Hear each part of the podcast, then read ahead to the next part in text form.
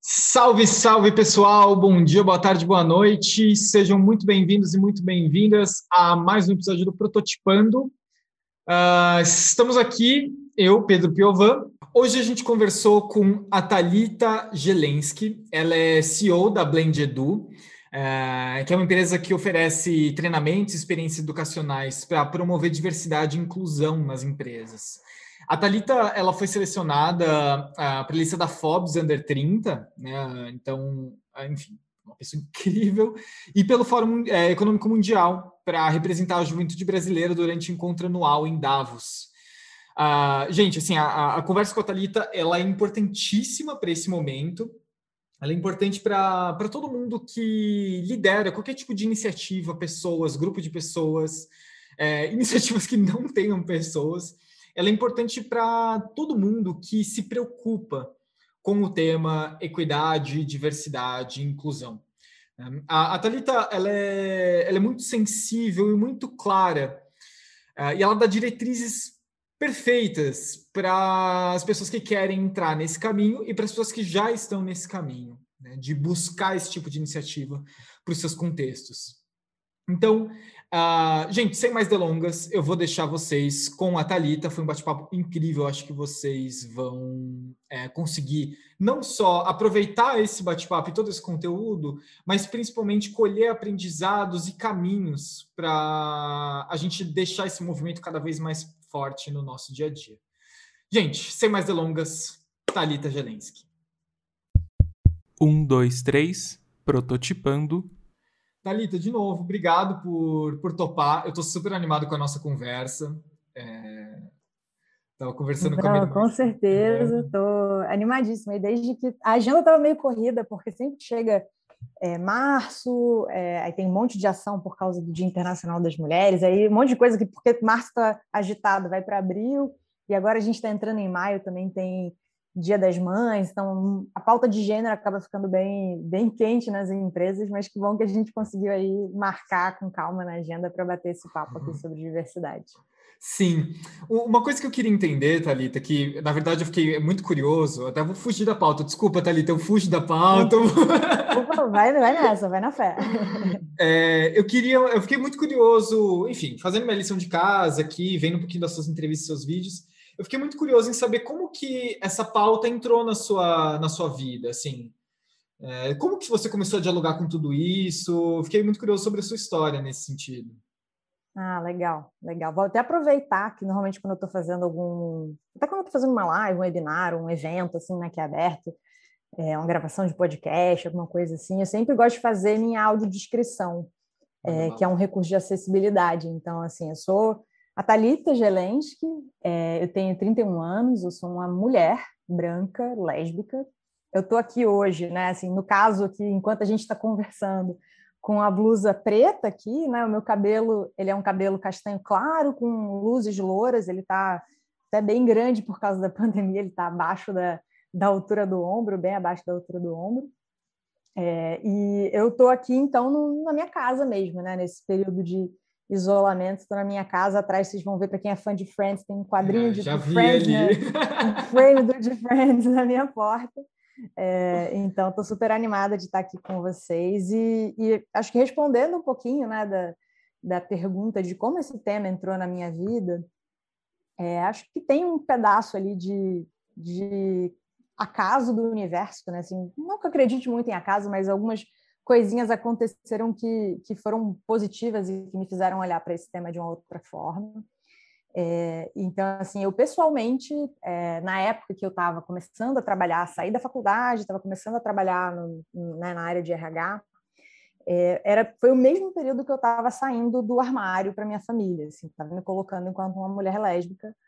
É, e num primeiro momento foi meio conturbado, assim, meus, né, minha família não reagiu necessariamente da melhor maneira. Hoje, graças a Deus, tá, né, tá tudo, graças a Deus, tudo bem, eles me acolhem, me aceitam, me apoiam. É, mas lá atrás ainda não foi essa situação no primeiro momento.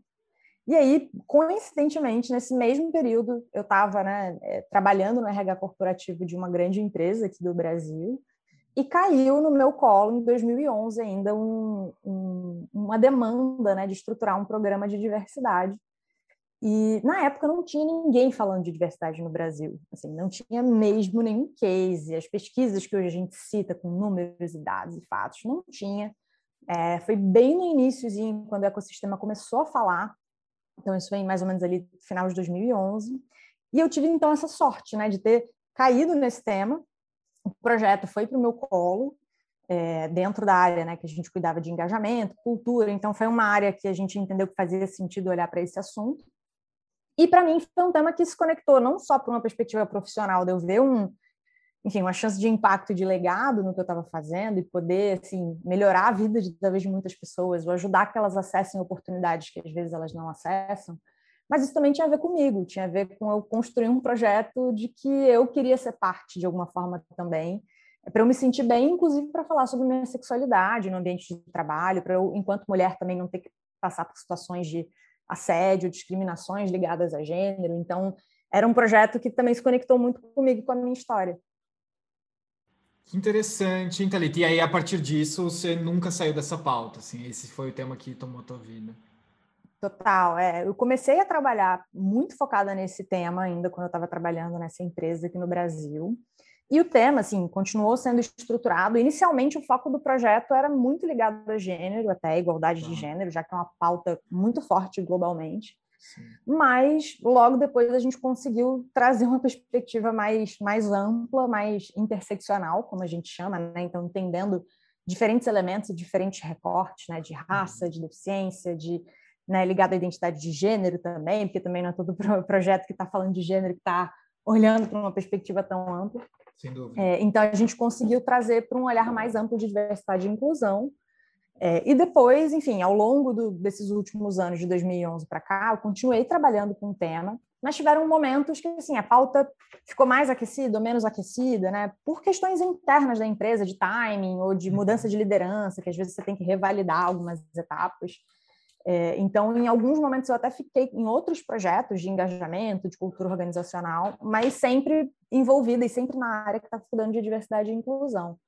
É, e aí foi quando depois, no, quando eu terminei o meu, o meu mestrado profissional, que eu senti muita necessidade de estudar, porque é um tema complexo, não é um tema simples.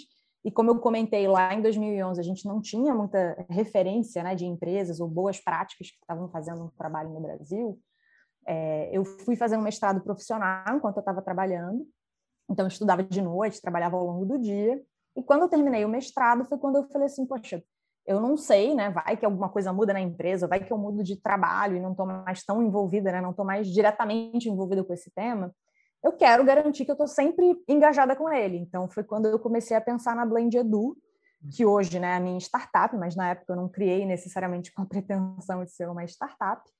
Então, comecei esse projeto, que eu não sabia se ia ser uma ONG, um projeto de fim de semana, não tinha muita ideia de que forma isso ia tomar, é, para garantir que eu estava sempre conectada com, essa, com esse tema de diversidade e inclusão.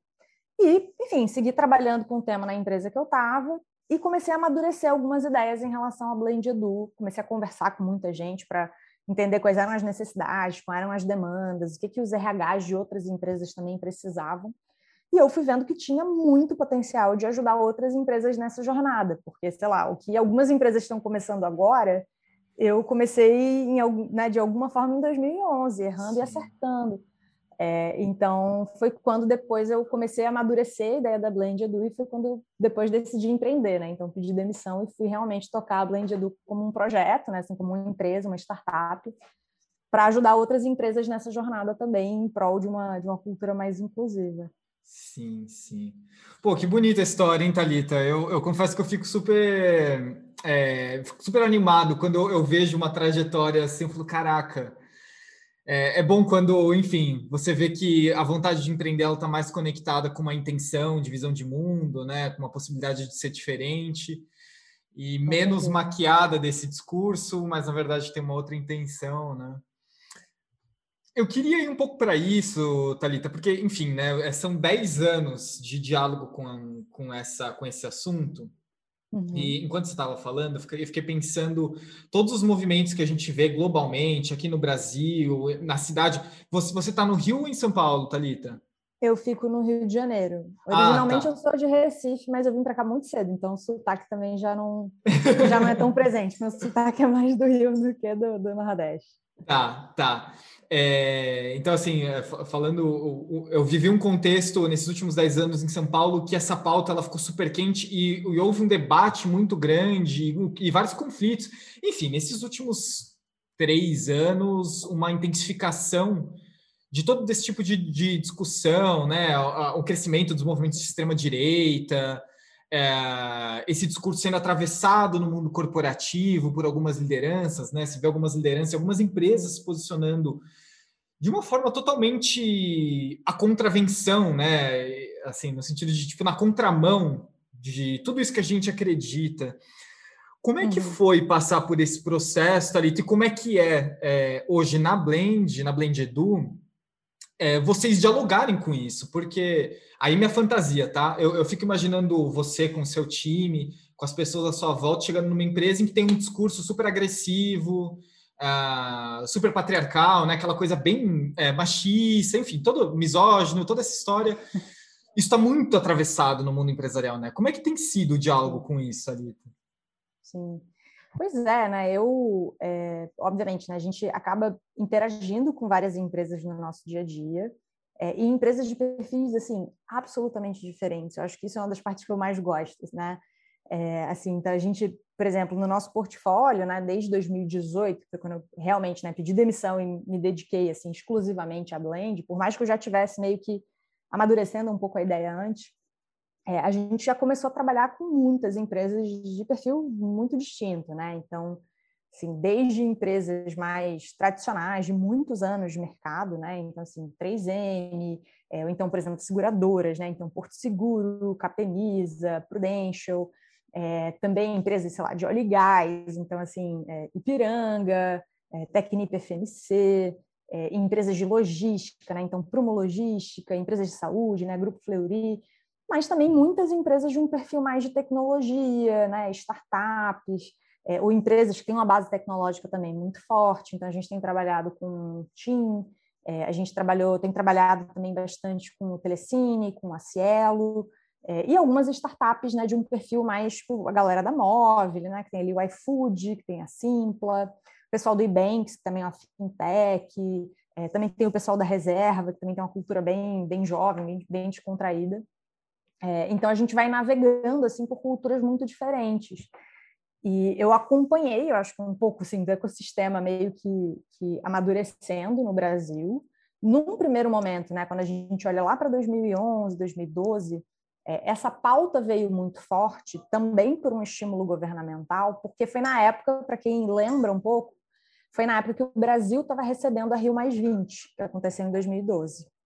É, então, a pauta de sustentabilidade começou a vir muito forte por causa do evento que aconteceu né, aqui no Rio, é, como marco né, de anos depois da, da, Rio 92. Então, quem acompanha um pouco as discussões de sustentabilidade sabe do peso que o evento teve. É, e aí, assim, esse tema começou a ficar mais aquecido. É, algumas empresas começaram essa discussão muito pautada né, aos ODS ali da ONU, né, os Objetivos do Desenvolvimento Sustentável, então foi quando esse tema chegou muito com foco em gênero, mas com um olhar ainda bem limitado, assim, de, né, de um olhar ainda muito para mulheres de classe média, branca, que no geral estão numa situação de maior privilégio. É, e ao longo desses últimos 10 anos, cada vez mais a gente começou a ver assim as empresas ganharem a consciência de que esse não é um tema é, que diz respeito só a uma perspectiva ética e do papel social que a empresa tem, é, mas também de uma perspectiva de um negócio, né, de você entender o quanto mais diversidade impacta né, o teu grau de inovação, a tua capacidade de atração e retenção de talentos, é, ou um ambiente mais colaborativo, né, de maior segurança psicológica. É, e, enfim, tem uma série de pesquisas que vão mostrando até a correlação com resultados financeiros, né, que chega a impactar 35% em resultados financeiros, é, 152% chega a aumentar a tua chance de compreender os seus clientes, né? Porque se você tem pessoas diversas pensando em produtos e serviços, possivelmente você vai atender também perfis de pessoas mais diversas. Então, as empresas começaram a amadurecer muito é, em relação a esse tema. É claro que a gente não está desconectado da sociedade, da cultura que a gente está inserida, né? Então, as empresas que operam no Brasil são feitas das pessoas que moram no Brasil, que compartilham dessa cultura. Então, claro que o que a gente vê no dia a dia, o que a gente vê nas redes sociais, a polarização que a gente vê, isso também, de alguma forma, existe nas empresas. É, mas o que é muito curioso, né, e até assim, eu, eu pedi demissão para empreender é, com diversidade em 2018, né, que foi bem ali quando a gente estava começando, né, o, até o novo governo, que obviamente a gente sabe que essa não é uma, uma pauta forte de estímulo né, do atual governo, é, e muita gente me falou, cara, mas espera aí, agora, tipo assim, né, agora que a gente está nesse cenário tão caótico, você vai empreender com isso, você tem certeza? É, e eu falei, gente, é agora mesmo que a gente também precisa falar sobre isso, né? Claro, e tentar criar um, um ambiente de diálogo para que a gente também consiga ter conversas produtivas sobre esse tipo de assunto, né? E não fique numa polarização é, extrema, como a gente tem visto. Então, assim, o que, que tem acontecido? Várias das empresas que estão no Brasil é, por mais que, obviamente, elas operem aqui, elas têm sede, às vezes, nos Estados Unidos, ela, ela tem, ah. elas têm sede na Europa. É, então, existem diretrizes globais. Né? Uhum. Então, assim, por mais que você esteja aqui no Brasil e a empresa, claro, permita a sua customização de ações aqui né, no, no país, existem algumas diretrizes, estratégias ou políticas que são globais. Então, muitas das empresas que estão na Europa, que estão nos Estados Unidos, é, elas têm já uma pauta de diversidade muito forte, algumas têm diretoria global de diversidade, é, então é um tema que está muito forte. Então as pessoas aqui no Brasil, independente assim um pouco do cenário é, interno, digamos assim, elas acabam olhando para o tema de, né, entendendo que tem ali uma diretriz e a empresa como cultura organizacional está querendo defender aquela pauta. Uhum. É, então acho que a gente começa a ver muitas empresas que seguem assim falando do tema e se posicionando em relação a ele. A gente tem visto isso gradativamente aumentando. É, e agora acho que a gente está num momento muito chave, porque a gente começou a ter, principalmente durante o ano passado, foi onde tiveram alguns posicionamentos bem fortes, mas em 2018 e 2019 a gente já estava vendo algumas coisas nesse sentido, de investidores falando que vão priorizar o investimento em empresas que tenham maior diversidade. Uhum. E assim, eu não estou falando de pessoas isoladas, eu estou falando, por exemplo, da BlackRock, que é a maior gestora de ativos do mundo. Ou então a gente está falando, por exemplo, do BID, que na hora de fazer um empréstimo para uma empresa, criar uma nova operação, uma nova planta, enfim, aumentar ali de alguma forma é, o seu projeto, está é, tá colocando inclusive o tema de diversidade como uma, uma contrapartida. Do tipo, olha, beleza, a gente vai te dar esse financiamento, a gente vai te dar essa linha de investimento do BID, mas você vai ter que ter programas de diversidade. Então, isso está chegando nas empresas, inclusive pelos conselhos de administração, por cobranças de investidores. Então, até as empresas que são mais é, tradicionais, ou que têm uma cultura né, mais, como você falou, mais machista, mais fechada, mais tradicional, mais conservadora, elas também, pela dor ou pelo amor, estão tendo que olhar para o tema.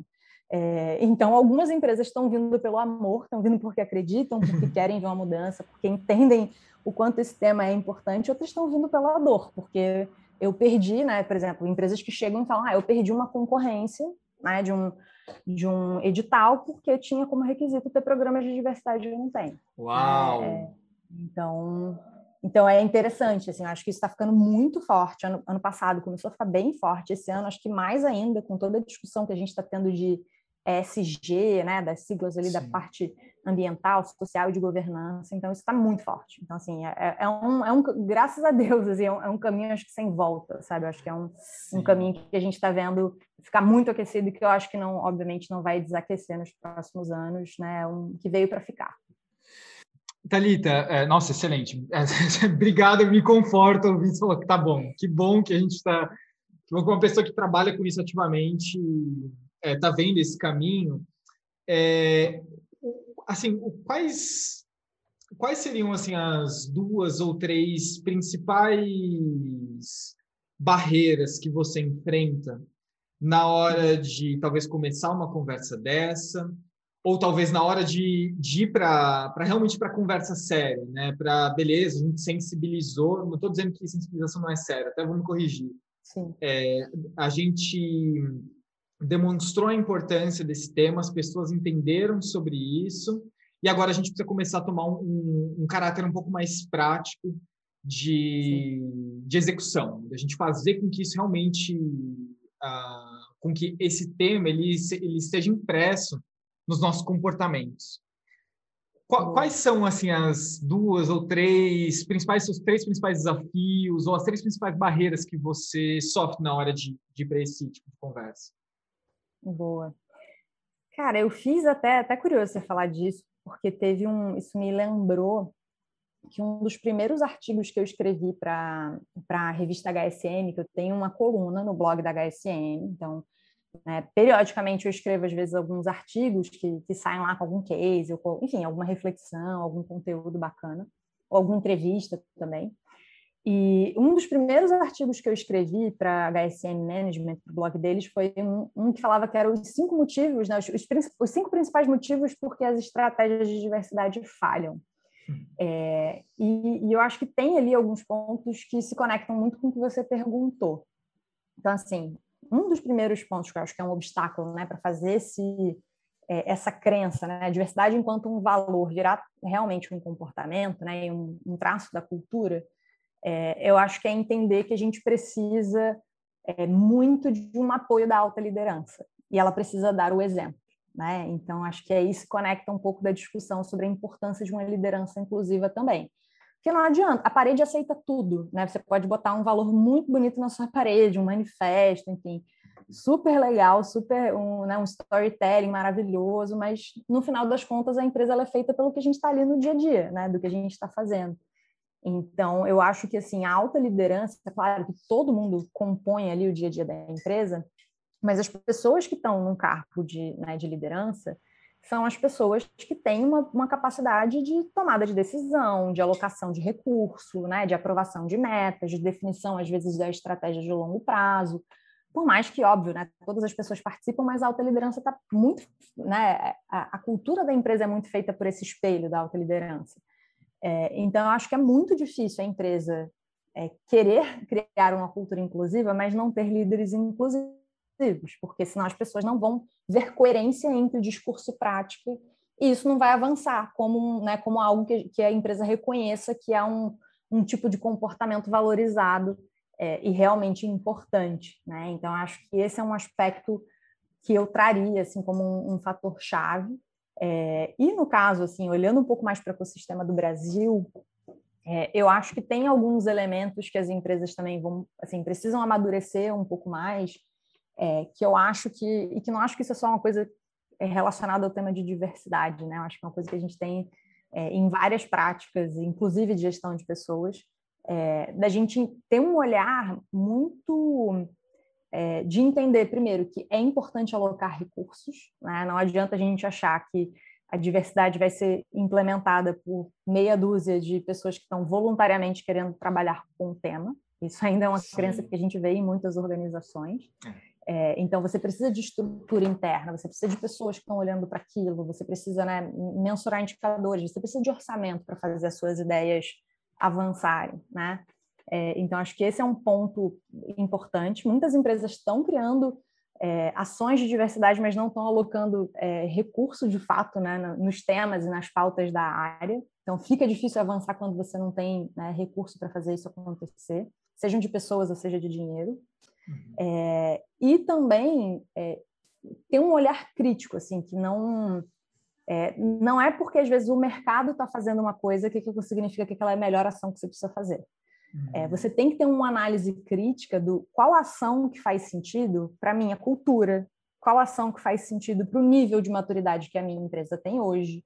É, então, não é simplesmente pegar fazer um, o que a gente brinca, né, de um Ctrl-C e de um Ctrl-V. Não é porque uma empresa fez uma ação X que você tem que fazer exatamente a mesma coisa. É, e eu acho que as áreas de diversidade, as empresas, enfim, estão sendo tão cobradas para mostrar que estão fazendo coisas de diversidade, que algumas ações estão sendo implementadas sem parar para planejar antes, sem parar para, sabe, organizar melhor a casa, desenhar uma estratégia, né, um posicionamento, Sim. uma estratégia de diversidade. É, então, acho que muito do nosso trabalho é exatamente ajudar a empresa até a construir um pouco dessa estratégia, ou criar um pouco mais desse, né, dessa sensibilização e grau de consciência interna para as coisas poderem avançar melhor e mais rápido. Porque também tem um outro cenário oposto, que é quando a empresa chega e fala, putz, deu ruim, a gente fez tais e tais ações e agora não está dando certo porque a gente não planejou direito. É, e a gente também é chamado, às vezes, para ajudar a arrumar a casa, assim, saber organizar as coisas. Sim. Mas, obviamente, funciona sempre melhor se a gente já consegue começar do jeito certo. Sim, eu, eu acho que fica. Eu tenho a sensação, na verdade, Thalita, até me corrija se eu estiver errado, mas eu acho que talvez isso fica pior quando a, a empresa está querendo é, começar a ter uma cultura mais de startup e entende o ciclo de experimentação ou o R, R rápido, enfim, né? É, é, é, esse negócio que eu até fico meio assim de, de falar, porque você erra, é, tudo bem se errar, mas tem que errar rápido, né? E a gente está falando sobre, uhum. assim, tem certas coisas que tudo bem, você escrever um código errado para depois o código voltar para a pessoa ela recodificar é uma coisa. Agora, se errar num uhum. programa de inclusão, de diversidade, é, é um outro parâmetro. Né? Uhum. E aí, às vezes, eu sinto que isso fica pior, porque não, a gente tem que errar rápido, a gente tem que fazer, fazer. É. Calma. E, e, e, eu nem acho que tem só a ver com essa cultura de tentar trazer uma metodologia mais ágil, né? Esse, uhum. meio que esse modelo mental, mindset mais de startup. É, acho que também, mas eu acho que tem muito a ver também meio que com a síndrome do farol verde das empresas, sabe? Assim, eu tenho que mostrar que eu estou fazendo alguma coisa. É, e às vezes as pessoas não param, sabe? E, e elas só querem executar, executar, executar, é, e nem todo mundo para, às vezes, para virar e falar: gente, peraí, vamos entender qual que é a raiz do problema? Né? Antes da gente pensar na solução, porque a gente. Nosso sistema educacional, tudo, né, é muito direcionado para a gente pensar na solução. Raramente a gente para para olhar, de fato, se debruçar né, no, no problema.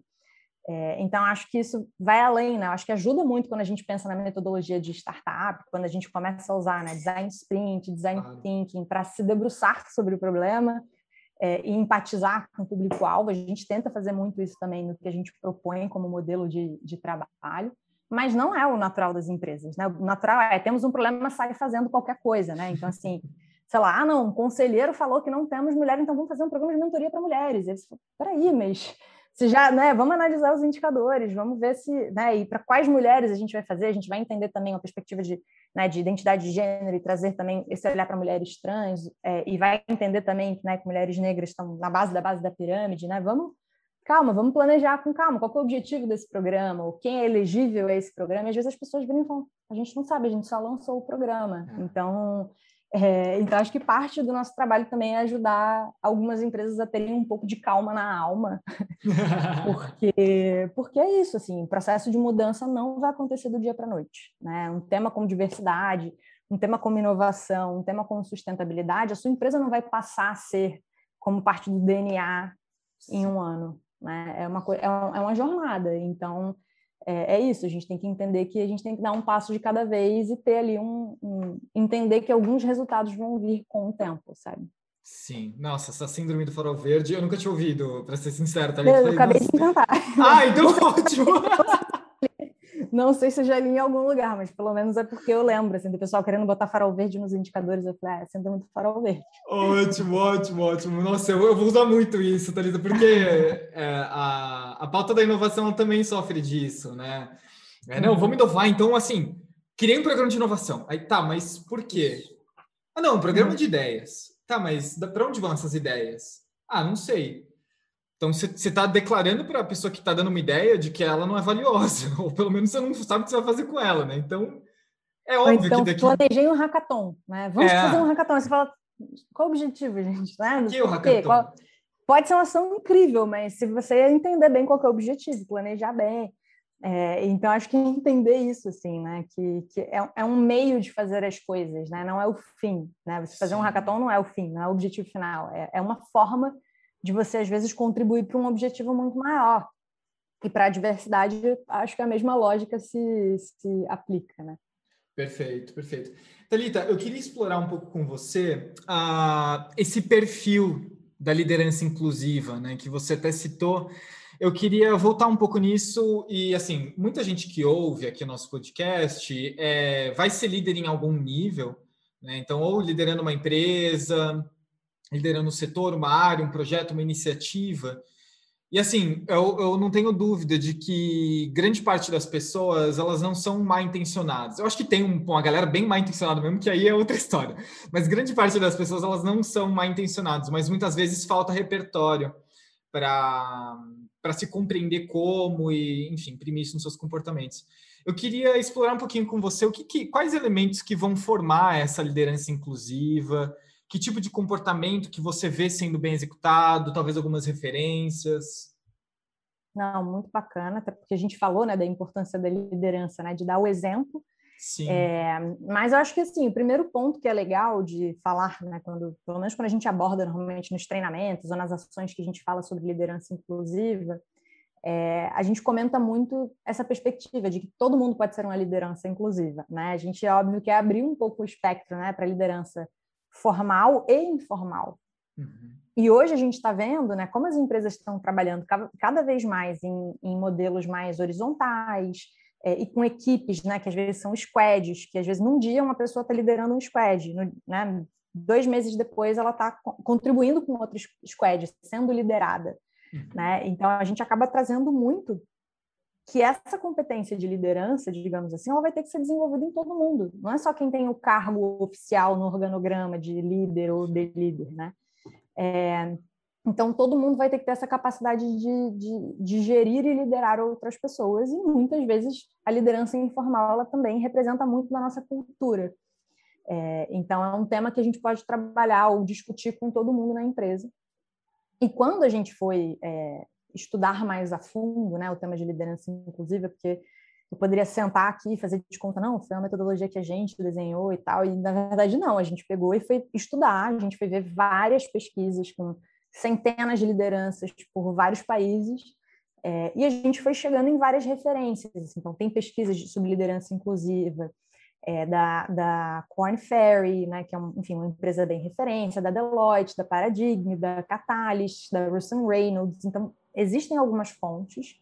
E quando a gente olhou para essas fontes que, enfim, eram bem respaldadas, né, com, com um volume assim de pessoas pesquisadas relevante, a gente foi tentando ver quais eram os pontos que eram que estavam em comum entre, entre todas elas, né? Então a gente foi vendo ali se tinha alguma que era mais completa, é, então, foi meio que a partir daí que a gente foi desenhando né, o nosso, enfim, o modelo que a gente acaba trabalhando nos nossos treinamentos, nos nossos conteúdos sobre liderança inclusiva. É, e aí, quando a gente foi olhar, tem um, um, né, um modelo final que a gente acabou chegando, que ele, ele inclui seis traços, assim, seis grandes traços de, de uma liderança inclusiva, é, e que, de alguma forma, assim, em cada um dos traços, a gente, obviamente, tem comportamentos mais específicos, né? Então, a gente tem um dos traços que fala, tem muito a ver com comprometimento, né, de que as, os líderes inclusivos, eles estão comprometidos com esse assunto, eles entendem que isso é relevante, isso faz parte também do, do, do valor pessoal deles. Né, eles acreditam no business case. Então, comprometimento é um traço muito forte. O segundo item é, tem muito a ver com coragem, né? Então, assim, as pessoas, né? A liderança inclusiva é uma liderança que desafia o status quo é, e que também, né? Tem ali, é, de alguma forma, entende que precisa de, é, reconhecer quais são as forças e fraquezas, né? Porque isso demanda coragem, isso demanda vulnerabilidade. Então, isso também é, é muito importante. O terceiro, terceiro elemento, assim, o terceiro traço que a gente acaba falando muito da liderança inclusiva é, é compreender os seus vieses. Então, isso tem muito a ver com a gente entender quais são é, os preconceitos ou quais são é, os estereótipos que a gente carrega com a gente, mesmo quando não é, mesmo quando não é por mal, ou mesmo quando a gente não percebe, né? Que isso acontece de uma maneira quase que automática no nosso cérebro, digamos assim. É, então, compreender os vieses também é um, é um terceiro elemento ali super importante. É, o quarto elemento que a gente acaba trazendo tem muito a ver com curiosidade, né? curiosidade de entender perspectivas diferentes das suas, curiosidade para entender quais são, é, para empatizar com pessoas né? que, que são parte de grupos minorizados, historicamente discriminados. Então, essa curiosidade para tentar enxergar o mundo de alguma forma pela ótica das outras pessoas né, com uma perspectiva, acho que empática, né, de não achar que, ah, não, isso daí só porque eu não vivo isso, então é mimimi, é vitimismo, né? Então, uhum. estar aberto, aberto, aberto e aberta para acolher essas outras perspectivas é um quarto elemento muito importante. O quinto elemento tem muito a ver com é, inteligência cultural, é, e aí falando de cultura, não só de culturas de diferentes países, mas você também é, navegar bem por diferentes culturas dentro da sua própria cidade ou do seu próprio país, né? Então, assim, Brasil mesmo tem culturas absolutamente diferentes, dependendo da região que a gente está falando. Então, eu que moro no Rio de Janeiro, se você está falando de um, de um determinado bairro e outro bairro, você tem um outro, um outro perfil, um outro tipo de cultura, um outro tipo de comportamento. Então, nem sempre a gente explora essas diferentes culturas que estão ao nosso redor, a gente fica muito na nossa bolha. É, então, uma liderança inclusiva é uma que tem essa inteligência cultural de explorar e, e descobrir culturas diferentes da sua e, e, acho que navegar bem por essas culturas, sabe? E, e aí o último traço que a gente acaba trazendo, ele tem muito a ver com, com colaboração. É, então, ele, eu acho que ele parte muito dessa perspectiva de você é, empoderar outros, outras pessoas, empoderar outros indivíduos e, e apostar na inteligência coletiva. Né? É, então, a gente tinha uma lógica, né, enfim, de negócio e de enfim, modelo de, de construir, né, o que a gente olha ali na pós-revolução industrial, é, de muita competição. É, e a gente começa a olhar para uma perspectiva talvez mais de colaboração. Esse é um traço que vem, acho que, muito forte nesse, no mundo né, como, um, como um todo. Claro que a gente ainda está no início dessa transição, mas é um, é um elemento muito forte. Isso também se aplica para a maneira de pensar a diversidade, né? Então, é, colaborar acaba sendo super importante. E foi até com isso em mente que a gente, enquanto empresa, assim, né, enquanto Blend Edu, é, uma das ações que a gente fez nesses últimos anos, a gente até lançou no ano passado, foi inclusive uma comunidade empresarial com foco em diversidade, num formato digital, óbvio, para a gente poder é, possibilitar né, interação e engajamento de empresas em todas as regiões do Brasil. É, a gente chama esse movimento, né, essa comunidade de diversidade SA, que é muito isso, assim, da gente compartilhar conteúdos educacionais, da gente é, falar sobre boas práticas e apresentar isso entre pessoas de diferentes empresas. É, então, por exemplo, ontem até a gente fez uma, uma, o que a gente chama de mentoria coletiva, que é uma empresa apresentando um case e, e né, as outras pessoas assistindo. Quem veio participar da mentoria foi a diretora de saúde mental da Ambev, né, que a Ambev acabou de montar uma uma diretoria de saúde mental, com uma coisa super diferente, super nova. A notícia meio que viralizou nas redes sociais no finalzinho do ano passado. E a gente ficou muito curioso para ver como é que esse tema estava sendo estruturado e a conexão desse tema com diversidade, porque ela cuida na diretoria dela de saúde mental e diversidade. Então foi muito legal. Então assim, a gente por exemplo, se a gente fosse por uma lógica de competição, talvez ela, né, que é pô, Ambev, né, que tem uma cultura que a gente ainda olha, que está em transição, mas que a gente olha com uma perspectiva muito competitiva, ela estava ali apresentando para várias empresas o case. Né? Então, não era uma lógica do eu tenho conhecimento, não vou compartilhar. Não, é uma lógica de, de colaboração. Então, acho que esses são alguns elementos, e, e pelo menos olhando aqui a realidade do, do Brasil, né, eu acho que tem um, acho que eu posso citar assim de uma forma muito forte, por exemplo, a Luiz Helena Trajano. Se a gente vê o que ela, né, hoje ela é presidente do conselho da, da Magalu, né, da Magazine Luiza, é, e por mais que o filho dela ali, né, o Fred Trajano, que seja o presidente, a gente vê tudo que ela mobiliza, né? Ela participou do, do Roda Viva, então né, respondeu vários itens. Ela foi uma pessoa que reforçou muito o programa de trainee que a Magalu fez no final do ano passado, focado em estudantes né, e profissionais recém-formados negros e negras. É, e ela tem mobilizado muito, sabe? Acho que tem vários desses elementos que eu fui trazendo de liderança inclusiva que a gente consegue ver na, na, na, fala dela, nas ações dela. Acho que isso é o mais importante, nas ações que ela tem feito. Então, acho que é um exemplo muito bacana, mas tem, assim, tem vários outros. Acho que tem, tem pessoas muito incríveis, assim, que estão avançando com algumas pautas na, nas empresas, né? Então, é, a, a Mafoane, que é, é, uma também uma executiva, né, que trabalhou muitos anos no Instituto Avon, agora acho que ela está no, no, Facebook, é uma pessoa incrível né, em relação ao exemplo de liderança. A Grazi Mendes, que é da ThoughtWorks. Então, assim, tem muitas pessoas que estão, acho que estão, sendo bons exemplos. Eu acho que eles ainda são, ainda são poucos no sentido que a gente ainda cita, né, é, algumas pessoas mais pontualmente, mas eu acho que isso vai virar um, um, um movimento positivo. Daqui a pouco isso, espero que isso seja normal, né, digamos assim. Sim, sim.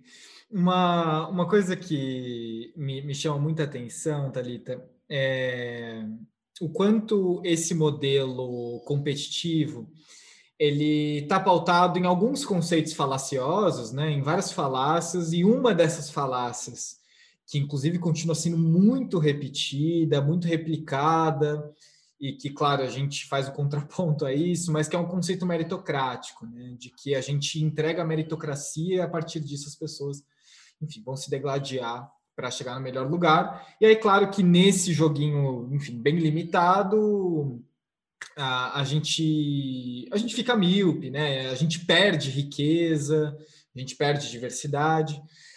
É, eu imagino que esse seja um, um, elemento que você dialoga cotidianamente, né? Porque, enfim, isso está impresso no, no, nosso discurso, nas nossas ações, e muitas vezes a gente nem percebe, porque, enfim, ele é o modelo que estabilizou as estruturas empresariais. Como é que, como é que vocês, é, na Blend, e até expandindo a comunidade que a Blend toca, é, como é que vocês dialogam e, e buscam, enfim, reformular, se, se é que faz sentido, esse olhar meritocrático ou não, buscam ir numa outra via? Como é, como é que vocês lidam com isso? Ótimo ponto. Acho que essa, essa, esse, acho que esse item deve estar assim no top 10 de debates mais frequentes quando a gente ah. tem né, nos ah! treinamentos das empresas. Porque é isso que você falou, né? Assim, o valor da meritocracia é assim, é é, defendido e compartilhado pelas empresas há muitos anos. Sim. Né? E aí muita gente acha que isso é antagônico à diversidade. Né? Ah, então, então quer dizer que se eu for promover a diversidade, eu vou nivelar por baixo. ou eu não vou mais escolher a melhor pessoa. Né? Então, é, esse é um tema que a gente acaba falando muito. É, o que eu acabo trazendo, assim, do, enfim, da minha vivência, do, do que eu fui meio que estudando, e recomendo até um outro podcast, tem o, o, o Mamilos, né? Tem uma, um dos episódios do Mamilos que fala de meritocracia. É, é, excelente, é excelente esse episódio, vale a pena dar uma olhada. É, e muito do que a gente vai entendendo é o seguinte: quando a gente vê, né, assim, o conceito de meritocracia, ele, em algum grau, né, ele vem é, à tona, digamos assim, pós-Revolução Francesa. Então, quando as pessoas estavam é, lutando, digamos assim, pelo direito de ascensão social, independente de ser do clero ou de ser da nobreza, né? Então, claro que esse, né, ainda mais quando a gente tinha ali a burguesia se formando e lutando por esses princípios, isso faz um sentido quando a gente diz do tipo, beleza, não quero que eu quero ter possibilidade de ascensão social e não quero não é porque eu nasci, né, num, um determinado perfil, sou ou não sou na nobreza que eu vou ter acesso a determinadas oportunidades. Então, essa lógica é interessante a gente é, entender, né? Para compreender de onde esse, esse, conceito meio que foi surgindo, se fortalecendo na nossa sociedade hoje, né? Sociedade ocidental, como a gente tem é, de padrão de modelo de gestão aqui no Brasil, Estados Unidos, Europa e tal. Só que quando a gente começa né, a olhar para os dias de hoje, Claro que eu, né, uma empresa ela também não quer reconhecer alguém ou promover alguém só porque é amigo do diretor ou porque é parente da, da presidente. Né? Claro que essa é uma lógica que faz sentido. Quando a gente diz que, né, que a gente tem que questionar a meritocracia, não é voltar a estaca zero. Claro que as empresas também querem reconhecer é, e, e, de alguma forma, né, desenvolver as pessoas que estão poxa, que estão ali alinhados com a cultura, que estão dando o seu melhor, que estão, sabe, investidos, querendo crescer juntos com a empresa. Isso continua fazendo total sentido, né? É, mas a grande questão, quando a gente começa a questionar o conceito de meritocracia, é entender que ela não é uma verdade absoluta. É, porque hoje a gente está numa sociedade, principalmente a sociedade brasileira, que tem os maiores índices de desigualdade do mundo. Então, é, é, impossível a gente achar que né, todas as pessoas têm plena condição de chegar onde elas quiserem, porque isso não é verdade.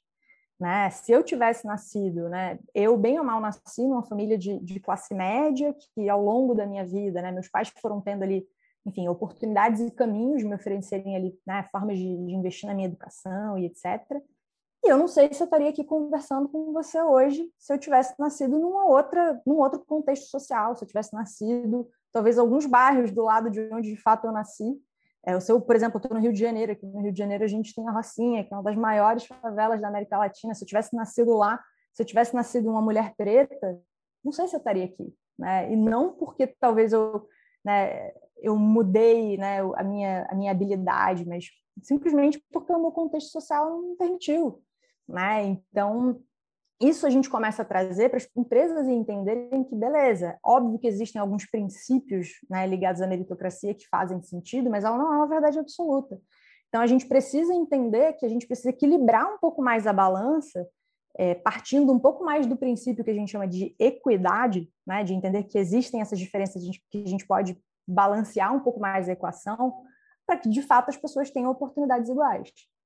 É, então, muitas vezes, para garantir essa equidade no tratamento, às vezes você vai ter que, por exemplo, fazer como Magalu, que olhou e falou assim, na Magazine Luiza, olhou e virou e disse, cara, a gente só tem, acho que eram na época 13% né, de, de pessoas da liderança que eram negras. Então, poxa, peraí, né, tem alguma coisa errada. Então, vamos criar uma ação para garantir que essas pessoas estão realmente tendo acesso a essas vagas? Ou será que a gente realmente está chegando nesse público? Então, isso parte um pouco do princípio de, de equidade, né, digamos assim. Então, acho que o importante é a gente entender isso, assim, que a meritocracia ela não vai deixar né, alguns princípios de, de existirem, de nos balizarem, mas ela não vai ser uma verdade absoluta. E aí, de repente, pode ser que tenha gente ouvindo aqui, a gente acha, ah, pô, maior papo de esquerdista, papo de comunista. E aí você, fala, gente, abre, abre o site da Exame e coloca ali meritocracia, você vai ver uma declaração do presidente do Itaú, falando que meritocracia só é uma verdade quando tem igualdade de oportunidade. E assim, eu não acho que o presidente do Itaú é comunista, nem socialista, nem nada do tipo. É, é vamos combinar. Então, assim, né, a gente está falando de um banco. É, então, assim, as pessoas estão começando a entender que é isso, não é? A gente não chega onde a gente chega unicamente pelo nosso esforço individual, mas porque a vida oferece oportunidades e privilégios que muitas vezes algumas pessoas acessam e outras não. Então, acho que é um pouco do nosso papel ao falar de diversidade, equilibrar um pouco essa balança entendendo os benefícios que a gente pode ter com, com a diversidade dentro da empresa. Né? É, e isso também perpassa a gente questionar a forma que muitas vezes a gente define talento. Uhum. Porque, historicamente, né, a gente começa a entender e achar que, não, meritocracia, vamos selecionar os melhores, a gente acha que os melhores estão nas faculdades, entre aspas, de primeira linha. Ou então que os maiores talentos são os recém-formados que têm de 18 a 26 anos. É, isso talvez não, não faça muito sentido, né? Você não vai encontrar só talento na UFRJ, na USP, você vai encontrar talento em todos os lugares. É, então, como é que você tira alguns requisitos ou alguns filtros que historicamente a gente aplicou que podem não fazer nenhum sentido? É, e aí você começa a ter empresas fazendo ações muito legais, né? Então, por exemplo, a Unilever, ela criou um programa de estágio para pessoas com mais de 55 anos. E quem falou que estagiário é uma pessoa que é, né, assim, pós-adolescente, que é um, uma pessoa nos 20 e poucos, né? A gente tem pessoas que estão fazendo transições de carreira. A gente tem pessoas que estão fazendo a sua segunda, a sua terceira faculdade. É, então, tudo isso começa a mexer um pouco as estruturas e fazer com que as empresas precisem repensar coisas que a gente sempre fez do mesmo jeito, mas que a gente começa a entender que talvez não faça muito sentido. É, então, tem empresas tirando o inglês como um pré-requisito, né? E pensando o seguinte, poxa, isso realmente é um pré-requisito para essa vaga? Sendo que a gente tem um percentual muito baixo da população brasileira que, de fato, teve acesso a estudar né, e falar com fluência em inglês. É, então, tem empresas como o Google, mas tem empresas, né, que a gente fala Google, as pessoas falam, ah, mas Google é de tecnologia, né? Mas não, a gente está falando de empresas também como a Ambev, a gente está falando de, né, de empresas como Votorantim, que estão, às vezes, tirando do seu pré-requisito ali o inglês. E, e, uma vez que a pessoa entra, ela tem a oportunidade de estudar inglês. A empresa meio que dá uma bolsa, uma ajuda de custo para a pessoa estudar. Né? Então, isso é uma nova maneira de, de acho que, de encarar esse, essa discussão de meritocracia, assim, sabe? É, uma coisa que eu, eu vejo que é, é, muito interessante nisso que você traz é assim, não, não é porque a gente está questionando algumas definições que foram feitas antes da gente chegar é que significa que, sei lá, a gente quer quebrar tudo, ou é esse certo anacronismo mesmo, né? Então, ah, esse negócio é muito de esquerda, mas sendo que essa era uma discussão lá antes do, do muro de Berlim cair, né? Eu, eu fico, eu me sinto meio. eu não sei, Thalita, eu sou, às vezes eu, eu tenho medo da minha criatividade, porque eu me sinto meio num desenho animado, em que a gente está meio ali nos anos 85, ouvindo aquela música do Winds of Change, sabe? Não, as coisas estão mudando no mundo. Gente! Um personagem de, de, Stranger Things ali, né? Exato! Falou, gente, não, não é sobre ser de esquerda e direita, enfim, o espectro é muito grande, tem muitas outras coisas envolvidas. É claro, tem uma definição e um viés político importante, isso sem dúvida, mas enfim, o entendimento político não é sobre esquerda e direita, né? É, esse espectro ele é muito grande. E não significa que a gente quer destruir tudo, né? A gente só quer, talvez, repensar para fazer as coisas de uma forma diferente, né? Com certeza. É, eu, eu, brinco com o pessoal de conteúdo que se um dia ensaio der certo, a gente vira uma um estúdio de desenho animado, porque assim, ideias para isso não, não faltam para mim. Muito bom, muito bom. Thalita, é, uma, até para a gente já começar a baixar os nossos trens de pouso, nossa, eu nem vi o horário aqui, são 12h50 já. Gente, para quem está acompanhando a gente na Twitch, é, muito obrigado, inclusive, por tá, vocês estarem aqui. Eu não consegui ver o chat porque eu estava muito, muito é, focado aqui no que a gente estava conversando. Mas você que está aqui e está curtindo o nosso conteúdo e acha que faz sentido tudo isso que a gente está falando, comece a seguir a gente, clica no coraçãozinho, para que você receba a notificação de quando a gente entrar ao vivo. E para você que já está aqui há algum tempo e está gostando do que a gente faz, é, considera virar um sub nosso. A gente tem uma newsletter toda semana que a gente envia só para quem é sub, com todas as referências que a gente se pauta para criar os nossos conteúdos, os nossos workshops, os nossos projetos de inovação. Então, é, se você virar sub, você pode ter desse, desse benefício. E óbvio, né? Para quem é assina Prime é, na Amazon, consegue, consegue se subir de graça, né? De graça, óbvio, né? Dentro da assinatura do Prime, vamos colocar os termos corretos, mas sem nenhum custo adicional. Então, a gente sempre deixa aqui no chat uma explicação de como fazer isso. Aí você consegue acessar news. A gente, a gente também é, recebe alguns benefícios da Amazon. Então, é isso. Thalita, agora sim.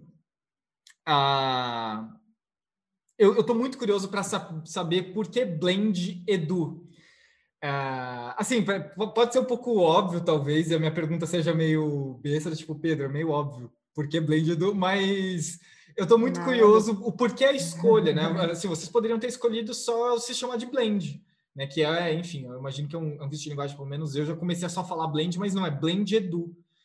Uh, enfim, queria, queria te ouvir um pouco. Por que, que essa escolha de, de marca?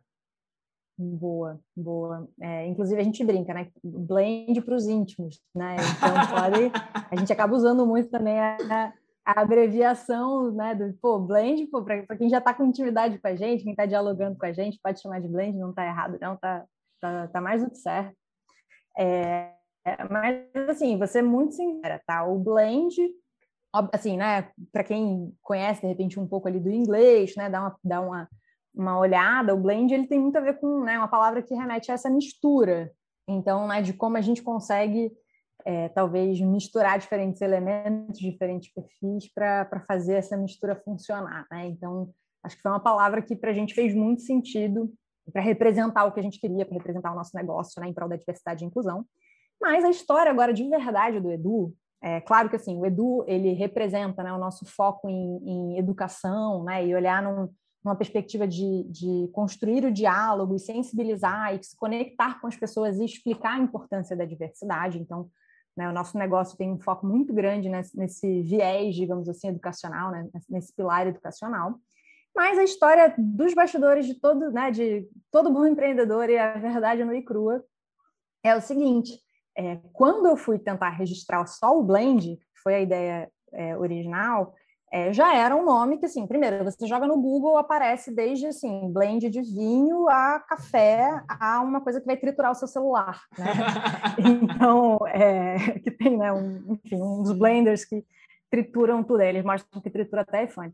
É, então, assim, era uma coisa muito né, dispersa, e na hora até de buscar domínio, né, quando a gente foi olhar, pô, será que tem o blend.com, blend do é, não tinha, então a gente ficou tipo assim, putz, será que a gente vai ter problema em registrar a marca Blend só, né, sozinha? Então, se não fosse só Blend, o que, que seria? Então a gente começou a ver uhum. possibilidades e aí foi falar, ah, Edu de Educação, né, acho que é, é um nome que, que faz sentido para a gente, a gente foi pesquisar ali né, no INPI, a parte de, de marcas e tal, e a gente ia conseguir registrar, tinha domínio, então assim, tudo meio que se encaixou né? É, mas eu não tenho nenhum sócio chamado Edu.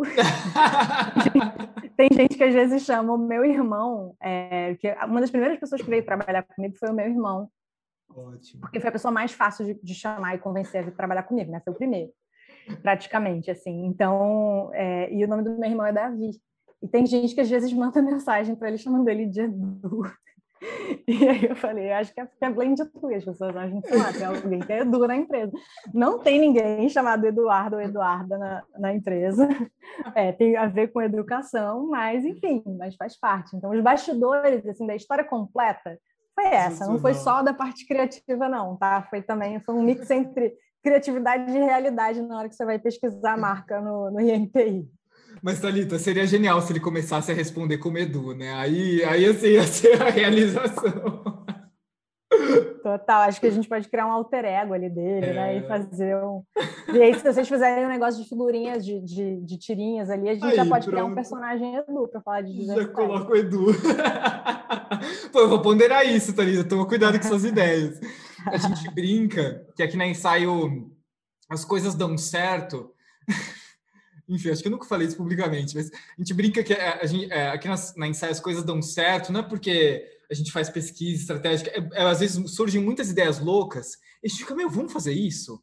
Aí vamos, não, então vamos. Assim, a Twitch saiu assim, a Epifonia saiu assim, enfim. É um outro papo também sobre as loucuras. Sim, sim, total. É, uma última pergunta, Thalita, para a gente acabar a nossa transmissão da Twitch e aí a gente continua para falar da Epifania. Inclusive, para quem está na Twitch aqui e quer saber mais sobre Epifania, a gente sempre deixa um link aqui também, caso vocês queiram participar. É... Talita, a gente tem um grande, uma, uma grande referência para a gente que é o Antônio Abujanra. E o Abujanra ele sempre fazia uma pergunta no fim do programa dele que eu sempre replico aqui. Então, a minha pergunta para você, Talita, é a seguinte: Talita Gelensky, o que, que é a vida? Nossa, ótima pergunta, gente. Não estava nem preparada para essa pergunta complexa, apesar de já ter respondido algumas perguntas complexas ao longo do nosso bate-papo. É, cara, é difícil dizer assim, né? É difícil definir. Talvez isso seja um pouco do que a vida é, né? É, eu acho que o que, quando você me veio, me trouxe a pergunta, assim, de bate pronto, a primeira coisa que me veio na cabeça foi o filme da Pixar, Soul, que foi lançado recentemente, ganhou, né? Ganhou um Oscar ali, de, acho que de melhor animação, né? É, e tem uma frase muito, assim, talvez vocês já tenham visto essa frase no, no Instagram, em alguma rede social, é, mas que eles falam sobre, sobre o oceano, né? Então, é, enfim, não vou ficar dando spoiler do filme, mas eu acho que a vida é um pouco disso, assim, é você entender que dentro do oceano tem várias gotinhas, mas você também enxergar, enxergar dentro da gota o oceano que há dentro dela, né? É, e, e, eu acho que isso traz muito uma perspectiva de, de interdependência e coletividade, né? Então acho que a vida é, para mim, é isso. E muito do que eu tento trabalhar, instigando via também via Blend Edu, né, para a gente desenvolver uma, acho que um olhar mais empático para a vida e acho que é, é uma forma de tentar trabalhar a nossa interdependência, né, e de como a gente é coletivo. A gente não é um ser isolado, né, um indivíduo sozinho que autossuficiente, né? A gente precisa, a gente precisa dos outros, a gente precisa estar tá nessa nessa conexão entre todos e não só entre os seres humanos, né? Mas a gente também precisa voltar a se reconectar também com com o planeta, né? Então, acho que, sei lá, acho que foi isso que me veio aí na cabeça quando você trouxe essa pergunta aí de bate-pronto. Show! Isso me lembrou muito a, transmissão que a gente fez ontem aqui, falando sobre o bem viver, né? Que é uma dessas práticas, enfim, modelos de, de conexão. Nossa, muito bom, Talita, muito bom. É, Talita, para quem está ouvindo a gente aqui, se interessou, quer saber mais sobre a Blend Edu, como vocês trabalham, como é que acha a Talita, como é que lê os artigos da Talita, enfim, como que as pessoas podem conversar contigo ou acessar a Blend Edu para talvez pensar em alguma coisa juntos, Boa. talvez um projeto, um workshop? Não, legal, legal. Quem quiser, enfim, acompanhar um pouquinho da gente, né? Acho que muita coisa vocês vão achar ali no nosso site, que é blend-edu.com. E lá tem uma, uma seção que a gente chama de Toolkit de Diversidade, que é muito legal. Tem vários e-books, tem pesquisa de benchmarking que a gente fez com quais são as maiores, né, as, as práticas que as empresas estão implementando, tem a nossa metodologia de como construir seu programa de, né, de diversidade, com alguns canvas e materiais que a gente é, disponibiliza gratuitamente, por mais que a gente use isso no nosso dia a dia de, dos projetos.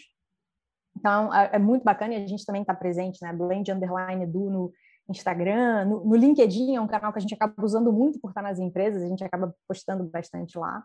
E quem quiser também, né, é, me, às vezes me chamar para algum café, acompanhar também um pouco do que eu estou produzindo em relação a conteúdo.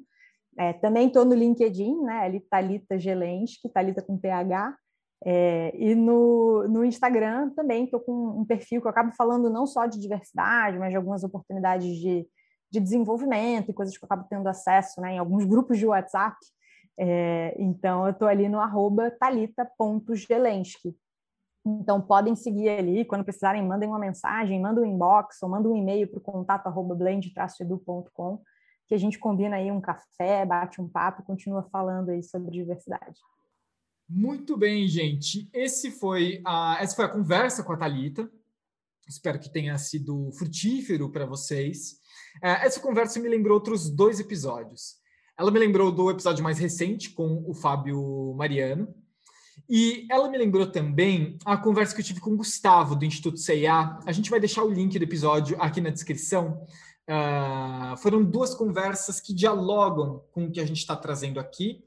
Uh, então, se você ainda está nos seus afazeres domésticos, ouvindo, é, fazendo, enfim, qualquer outra coisa que você faz para ouvir podcast, ou não, né? Você pode só estar tá trabalhando mesmo, está ouvindo podcast e ainda não terminou, pula para esses próximos episódios. Eu tenho certeza que é uma continuidade da conversa que a gente está tendo aqui. É isso, gente. Um abraço, espero que vocês fiquem bem e até o próximo Prototipando.